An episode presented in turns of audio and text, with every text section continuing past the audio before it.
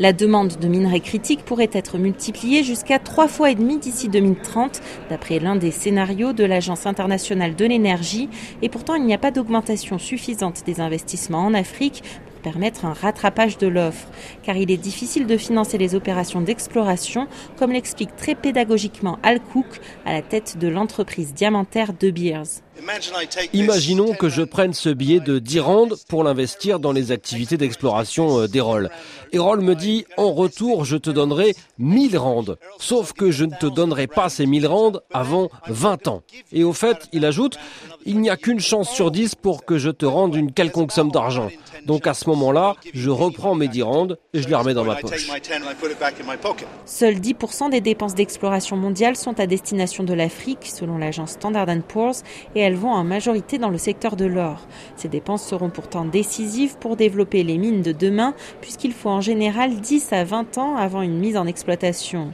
Fauzi Abissaler est responsable commercial au sud de la RDC pour la Robank. Ce qui est intéressant dans la phase d'exploration, c'est qu'on a une petite idée de ce qui se trouve sous le sol, mais ce n'est pas chiffré. Et donc c'est pour ça la phase d'exploration toujours un peu plus compliquée. Ce qu'on constate, c'est que les phases d'exploration sont financées par des startups, des levées de fonds qui sont de l'ordre de 50 millions de dollars. C'est un educated guess. Les perceptions négatives autour des risques en Afrique, au niveau des régulations, des infrastructures et de la transparence, peuvent aussi rebuter les investisseurs.